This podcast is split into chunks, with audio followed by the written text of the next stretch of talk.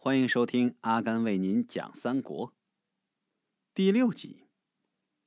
话说这十常侍啊，手里头既握着重权，这帮人就互相商议呀：但有不从己者，诛之。什么意思啊？凡是有不听话的，把他给干掉。这叫什么呀？这就是大肆排斥异己呀！赵忠、张让派人呐，去向那些因为破黄金而获得功名的将士们索取金帛，不从者直接罢你的官黄甫松跟朱俊都不肯搭理他们，赵忠他们就启奏灵帝罢了他们的官把他们俩罢官之后，灵帝又封赵忠他们当车骑将军。您想想，宦官当车骑将军呐，这还不算，张让等十三人还都封了列侯。这朝政是越来越败坏呀，老百姓是怨声载道啊。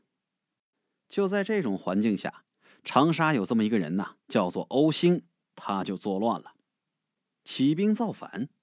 而渔阳呢，有张举、张纯造反。这张举啊，自称是天子；张纯呢，称是大将军。这一时间呐，好几个地方都开始造反了。这黄金刚破了没几天。刚安稳了没些日子呀，眼瞅着又要乱了。这一时间，地方上报给朝廷的奏折呀，像雪花一样，又急又多呀。可问题是，十常侍都给他藏匿了，没报告给灵帝。有这么一天呐，灵帝在后花园跟十常侍饮宴，好不快活。建议大夫刘陶径直来到了灵帝前。大声痛哭啊！哎呀，这怎么了？灵帝就纳闷啊，就问他：“爱卿怎么一回事啊？你哭啥呀？”刘桃就说：“呀，陛下，天下危在旦夕呀，而陛下您还在跟这帮阉宦喝酒啊！”一听他这么说，灵帝都懵了。哎呀，爱卿啊，这国家成品。有什么危急的呀？啊，你说什么呢？陛下，您知道吗？啊，眼下四方盗贼并起，侵略州郡，而这些祸都是由十常侍卖官害民、欺君罔上造成的。朝廷里那些正直良善之人都已经不在了，陛下。祸就在眼前呐！这时候啊，十常侍这几个宦官都把帽子摘掉了，都跪伏在了灵帝的面前。哎呦，陛下，大臣不相容啊！臣等不能活了。眼下这情况啊，我们还能有什么办法呢？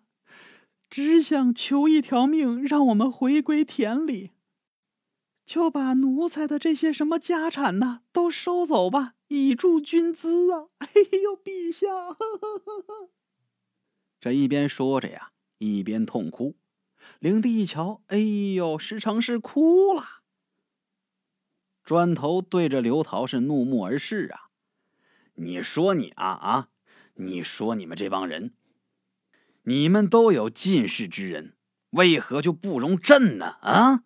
非看着我身边这些人不顺眼，你说你们是何居心呐？来人呐，把他给我推出去斩了！一见灵帝这个样，冥顽不灵啊！刘陶是大呼啊：“臣死不息！可怜汉室天下四百余年，到如今呐，算是完了。”侍卫把刘陶带出去，刚要行刑。这时候，有一个大臣路过，一声把他们喝止住了：“住手！你们先不要动刑，等我去向陛下谏言。”大家伙一瞧，这谁呀？这乃是司徒陈丹。陈丹径直进入了宫里，来给陛下谏言：“陛下，刘建义大人到底犯了什么罪？”他毁谤近臣，冒犯君威。陛下。天下的百姓都要吃十常侍的肉，而陛下对他们却敬如父母，这帮家伙身无寸功，却都封为列侯。况且封许等人结连黄金贼，欲为内乱呢。陛下，您如今还不自省？江山社稷眼瞅着就要崩摧了。陛下，哎呀，风许作乱那是风许的事儿，这是个例，是不是？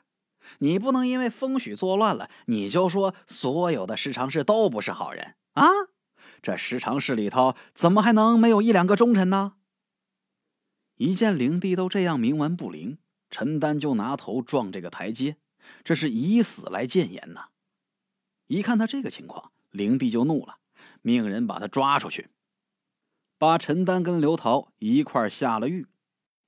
谁都没想到啊！当天晚上，石常侍就按耐不住了，在狱里头把刘桃和陈丹大人给谋杀了。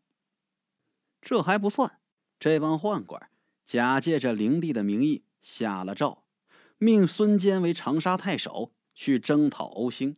要说这孙坚呐，当真是有本事，真争气。不到五十日，捷报传来，江夏平定了。就这样，朝廷下诏。封孙坚为乌程侯。与此同时啊，封刘虞为幽州牧，领兵前往渔阳征讨张举、张纯。这时候啊，代州的刘辉就写了一封推荐信，让刘备带给刘虞。刘虞是大喜呀，令刘备做他的都尉，带领着兵马直抵贼巢，跟这帮反贼大战数日，挫动他们的锐气。而这个张纯呐，这家伙专权凶暴，再加上此刻刘备带兵过来了，这帮士兵啊心思就变了，帐下的头目就把张纯给刺杀了，把他头给割下来，就这样带着他的头率众来降。这张举一瞧，大势已去呀，没办法，自缢而死。就这样啊，于阳也平叛了。刘虞就上报朝廷。表奏刘备大功，朝廷就赦免了编督邮之罪，派他去做下密丞。后来呢，又升了高堂尉。而借着这个机会啊，刘备之前的同学公孙瓒又上报朝廷，把刘备之前的功劳又说了一遍，推荐他做别部司马，守平原县令。就这样，刘备来到了平原，在平原呢，他现在慢慢的。哎，日子过得富裕了，有钱粮，有军马了，他就开始重整旧日气象。刘虞因为平寇有功，就这样被封为了太尉。故事讲到这儿啊，可能很多人就纳闷了：哎，这宦官怎么这么嚣张啊？宦官势力的兴起啊，起始于汉冲帝、汉质帝时期。这冲和质呢，是东汉两个小皇帝的谥号。指的谁呀？指的是自东汉的冲帝刘炳和质帝刘纂在位的时代起，外戚宦官开始专权。说白了，就是因为皇帝岁数小，外戚专权。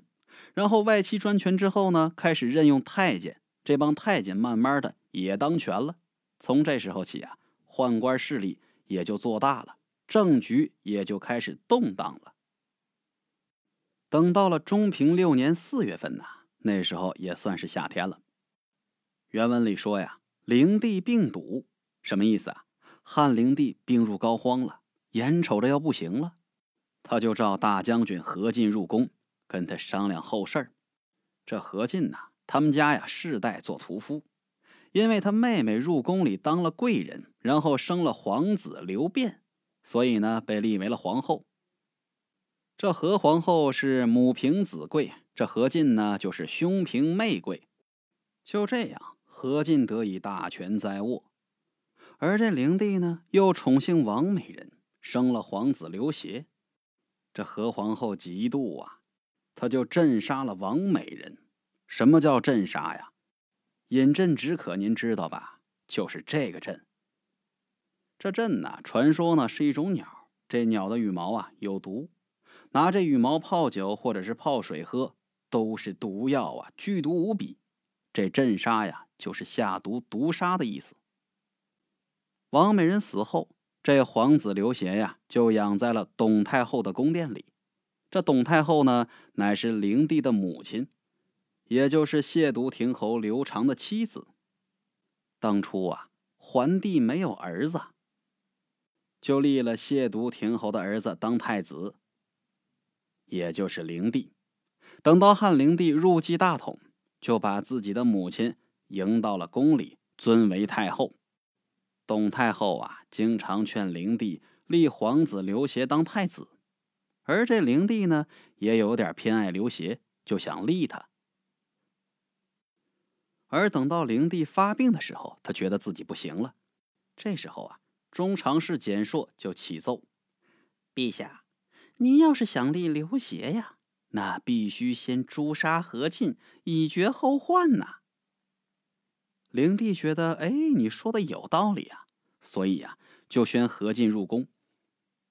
这何进刚走到宫门前，旁边来了一个人，谁呀？司马潘隐一把拦住了他。大人，不可入宫啊！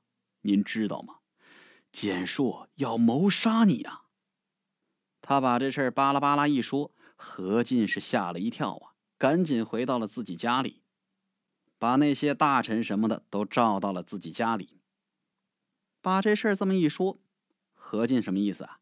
他要杀光这帮宦官啊！说是商议，大家都沉默着。而这时候啊，座上有一人挺身而出。宦官势力的兴起，就起始于汉冲帝、汉质帝的时期，他们的权势还有人脉关系，在朝廷里滋蔓极广，怎么可能都杀掉呢？一旦泄露了风声，必有灭族之祸呀！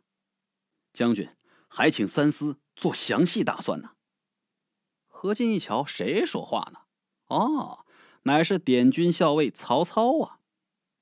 何进有点不乐意了：“ 你个小辈儿，你怎么知道朝廷大事啊？这有你说话的份儿吗？”